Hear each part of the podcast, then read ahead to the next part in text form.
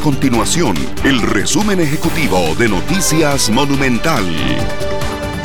Hola, mi nombre es Fernanda Romero y estas son las informaciones más importantes del día en Noticias Monumental. Los centros educativos privados descartan permitir únicamente un acompañante por alumno en las graduaciones de este fin de año. El Ministerio de Educación Pública indicó esta semana que solo podría asistir una persona por cada estudiante.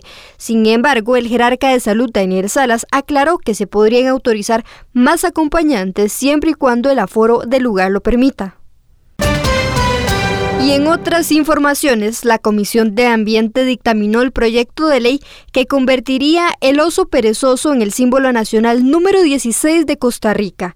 La iniciativa permitirá que el Instituto Costarricense de Turismo utilice al oso perezoso en sus campañas nacionales e internacionales.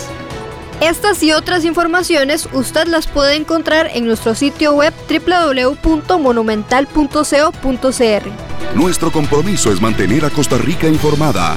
Esto fue el resumen ejecutivo de Noticias Monumental.